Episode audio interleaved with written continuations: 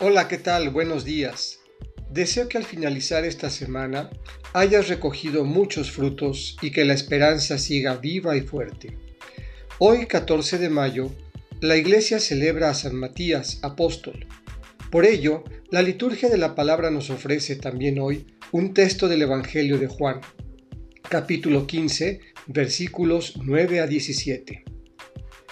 El amor como mandato y el cumplimiento como permanencia. Del Evangelio según San Juan. En aquel tiempo Jesús dijo a sus discípulos, Como el Padre me ama, así los amo yo. Permanezcan en mi amor. Si cumplen mis mandamientos, permanecen en mi amor, lo mismo que yo cumplo los mandamientos de mi Padre y permanezco en su amor. Les he dicho esto para que mi alegría esté con ustedes y su alegría sea plena. Este es mi mandamiento, que se amen los unos a los otros como yo los he amado. Nadie tiene amor más grande que a sus amigos que el que da la vida por ellos. Ustedes son mis amigos si hacen lo que yo les mando.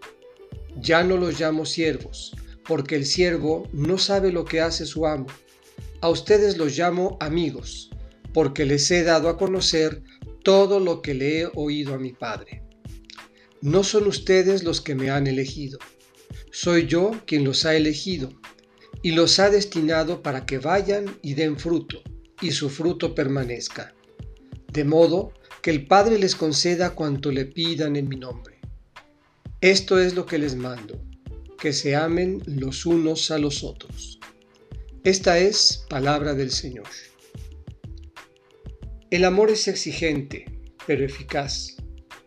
Nos da la oportunidad de cultivar verdaderas relaciones fraternas y abrir las puertas a la relación con Dios.